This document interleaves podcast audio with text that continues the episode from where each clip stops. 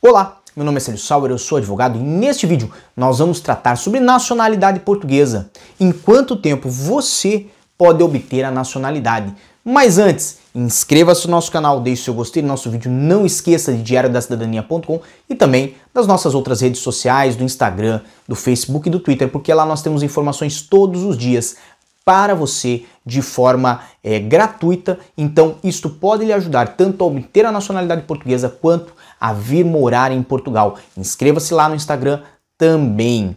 Este é um vídeo que inclusive nasceu de uma sugestão do Instagram. Então, se você quer nos sugerir algum material, alguma produção de um vídeo, uma sugestão de um tema para nós tratarmos aqui no canal, vá lá no Instagram. E não esqueça de compartilhar esse vídeo, porque nós estamos com uma meta bem bacana de chegar em 25 mil inscritos antes do final de 2019. Então, ajude-nos, compartilhe este vídeo ou algum dos nossos vídeos no seu grupo de WhatsApp, no seu Facebook, para que este canal possa crescer e assim nós possamos cada vez é, produzir mais conteúdo interessante para você também.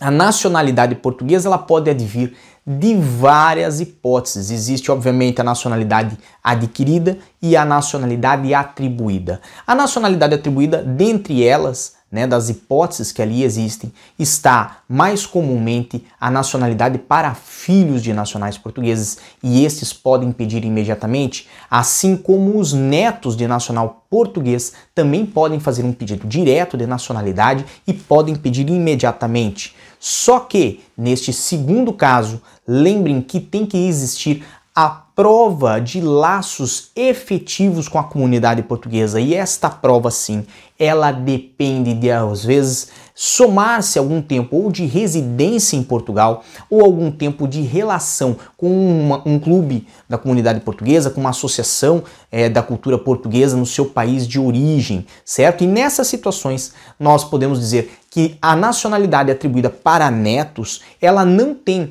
um, um requisito temporal mínimo para que você possa dar ingresso nessa nacionalidade.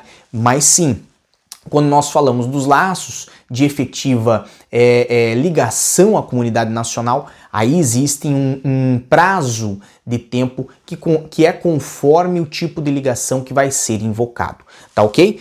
Quando nós tratamos já das nacionalidades por aquisição, nós temos as duas mais comuns, que é por tempo de residência que atualmente, com a mudança da lei de nacionalidade aqui em Portugal, passou para cinco anos, eram seis, agora são cinco, e nessa situação temos também a nacionalidade portuguesa adquirida através do casamento.